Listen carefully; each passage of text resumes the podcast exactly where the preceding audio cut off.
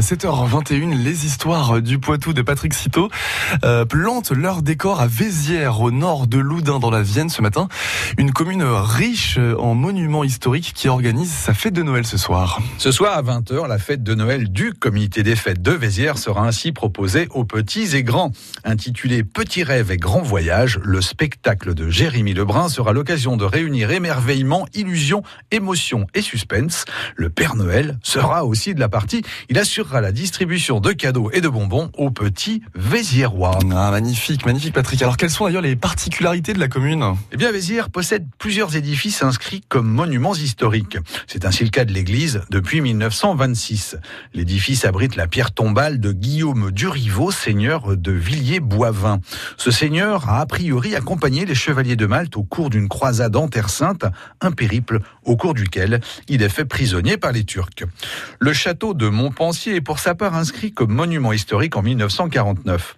Construit à la fin du XVe siècle, il n'en reste aujourd'hui que quelques éléments architecturaux. En 1967, la tour de Villiers-Boivin rejoint les deux précédents édifices au rang des monuments historiques. Elle doit son nom au seigneur qui l'a possédé de 1329 à 1449.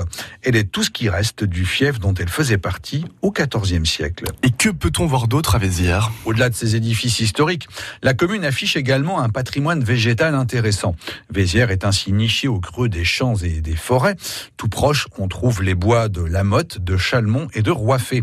Il y a également deux arbres remarquables sur la commune. L'un d'entre eux est un buis commun, l'autre est un chêne pédonculé avec des caractéristiques assez exceptionnelles. Il s'agirait en effet du plus gros chêne de la Vienne.